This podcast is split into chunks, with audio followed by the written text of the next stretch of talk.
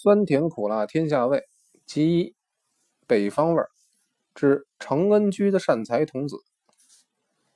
高阳齐如山先生不但博学多闻，而且是美食专家。当年北平大小饭馆，只要有一样拿手菜，他总要约上三两知己去尝试一番。北平陕西巷是花街柳巷八大胡同之一，北方轻饮小班大部分集中此地。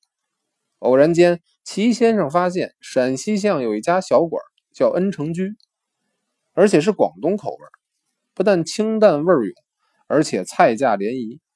从此，恩成居成了他跟梅婉华几位知己小酌之地了。有一次，梅婉华的秘书李培书跟我打完地球，在朱市口碰见齐如老、梅婉华联袂而来，预备到恩成居吃晚饭。正感觉两人太少不够热闹，碰巧碰见我们，于是拉我们同去。我起初认为花丛之中能够有什么好饭馆，如老说你尝过就知道了。恩成居是五六个桌头小屋，既无单间又无雅座，客人如果怕吵，旁边有个小院，竹篱泥地，淡然洁雅。如让老伙计叫一份善财童子，配了两个酒菜。老规矩，四两同仁堂的绿银陈。中国南北各省的饭馆，我吃过的也不算少了。可是善财童子这个菜名，我从来没听说过，更甭说吃了。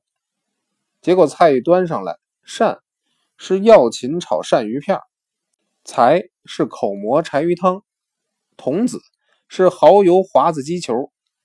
菜名新颖别致，菜更味纯质鱼。滑而不腻，深合我这个不喜重油厚腻的胃口。据说恩成居很有几道拿手菜，是画家金拱北的少君亲自入厨调教出来的。后来好吃的朋友给恩成居起了一个别名，叫他小六国饭店。